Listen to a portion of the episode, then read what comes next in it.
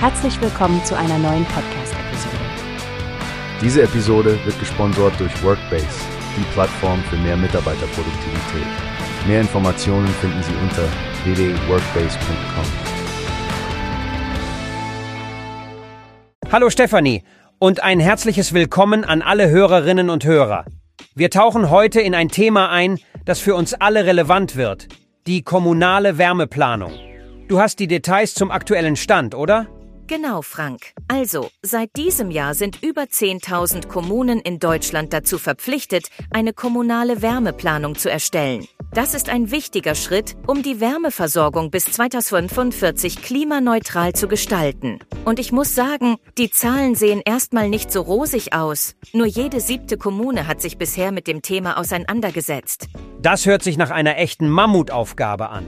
Diese Wärmeplanung muss ja dann aufdecken, welche Heizmethoden am besten für die jeweiligen Gebiete geeignet sind.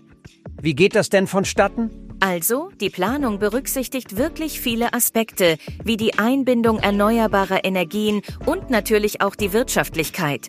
Es gibt ja verschiedenste Heiztechnologien, die je nach Situation Sinn machen können. Das Gebäudeenergiegesetz gibt da ja auch einige Lösungen vor. Oh ja, aber gerade der Ausbau von Fernwärme ist ja umstritten. Warum ist das so? Tja, Frank, das liegt an mehreren Punkten. Einerseits gibt es viel Kritik an der Preisbildung und die teilweise intransparenten Vertragsmodalitäten.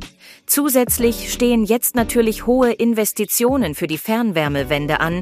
Die bisherigen 18 Prozent erneuerbarer Energien im Fernwärmesektor müssen ja auch deutlich gesteigert werden. Und wie stehen die Wirtschaftlichkeit und die Akzeptanz seitens der Bevölkerung zu diesen Plänen? Da gibt es klare Aussagen von Fachleuten. Am Ende des Tages muss das Ganze natürlich bezahlbar bleiben für die Bürger. Und die Kommunen müssen entscheiden, ob sie die Verantwortung selbst übernehmen wollen. Die Allianz Freie Wärme betont, dass Technologieoffenheit wichtig ist und dass die Bürger die Wahl haben sollen. Das leitet ja direkt zur nächsten Frage über, wie sieht es denn mit Fördermitteln aus? Das kann ja oft ein Anreiz sein für Hausbesitzer. Absolut. Es gibt attraktive Fördermittel für klimafreundliche Heizungsmodernisierungen. Wer also heute schon in eine neue Heizung investiert, kann auf Unterstützung der Bundesregierung hoffen. Zu den geförderten Optionen zählen effiziente Heizungssysteme, die nachhaltig arbeiten und gleichzeitig Flexibilität bieten. Also es klingt, als gäbe es schon Strukturen, die den Weg zur klimafreundlichen Wärmeversorgung ebnen, aber bestimmt noch mit vielen Herausforderungen. Danke für die Insights, Stefanie. Gern geschehen, Frank. Und an alle da draußen, wenn ihr tiefer in das Thema einsteigen wollt, besucht doch mal freiewärme.de und bildet euch selbst weiter. Bis zum nächsten Mal. Bleibt warm und informiert. Macht's gut. Bis zum nächsten Mal in unserem Podcast. Es gibt eine Plattform, die wir probieren sollen. Workbase heißt die, hört dir das an.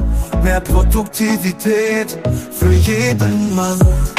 Werbung dieser Podcast wird gesponsert von Workbase. Mehr Mitarbeiterproduktivität, hört euch das an. Auf www.workbase.com findest du alles, was du brauchst.